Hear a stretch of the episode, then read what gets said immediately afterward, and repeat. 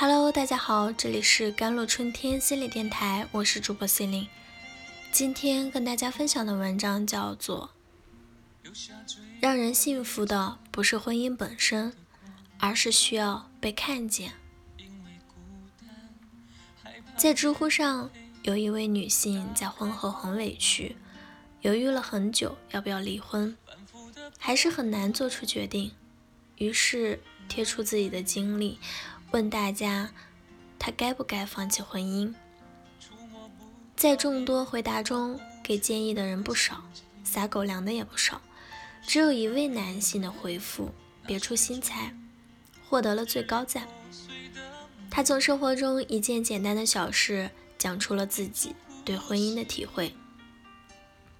那天中午在卫生间洗脸，看见我老婆的沐浴球烂成那样。下午一个人出门去超市采购，顺带了就带了一个沐浴球回来，很小的事情，他也没跟他老婆说。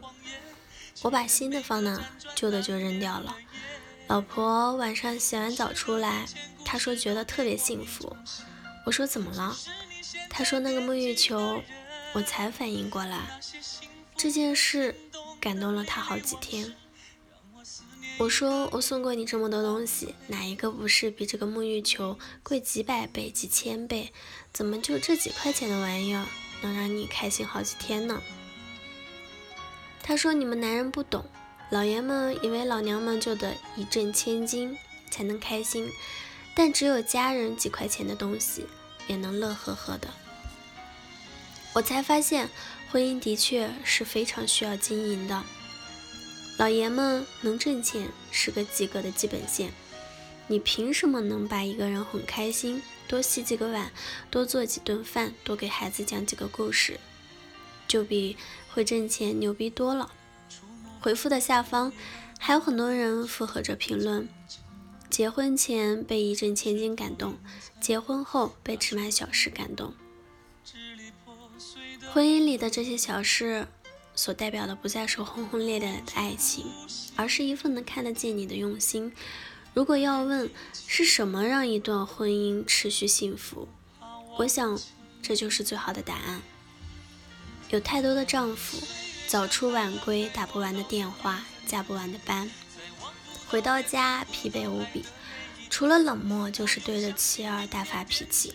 他觉得自己那么辛苦，都是为了家庭更幸福，为何家人却不理解他？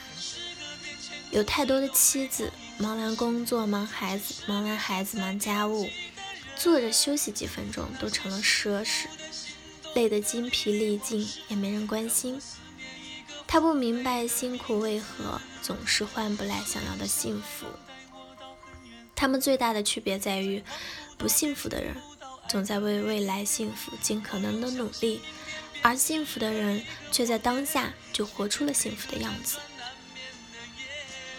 在这个世界上，每天都有很多渴望幸福的人，为幸福谋划和努力着，却忘了幸福不是一种付出交换，也不在遥远的未来，而是一种唾手可得的当下体验。美国心理学家哈利曾提出过情感银行的概念。他说，在每一对伴侣心里都有一个情感账户，对对方每做一件让你感动的事情，就是在给你的情感账户里存钱。